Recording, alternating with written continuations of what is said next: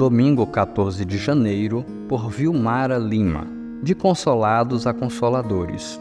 Bendito seja o Deus e Pai de nosso Senhor Jesus Cristo, Pai das misericórdias e Deus de toda consolação, que nos consola em todas as nossas tribulações, para que, com a consolação que recebemos de Deus, possamos consolar os que estão passando por tribulações.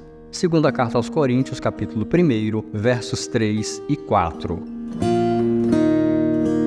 Paulo passou por uma experiência deveras ruim. Não sabemos exatamente o que aconteceu, mas pela forma que ele descreve, pode-se deduzir que foi algo terrível.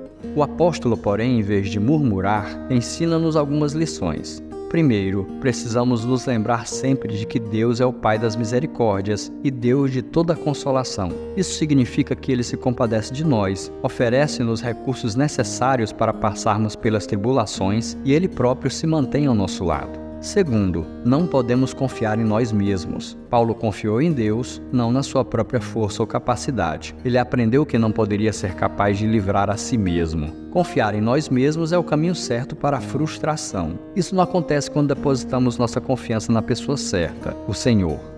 Terceiro, o consolo que Deus trouxe a Paulo o capacitou a consolar outros que passariam por alguma tribulação. Uma das grandes bênçãos do sofrimento é que podemos consolar as pessoas porque recebemos consolo do Senhor. Nunca se esqueça de que Deus é o Pai das misericórdias e Deus de toda consolação. Não confie em si, mas aprenda a confiar nele e no seu cuidado.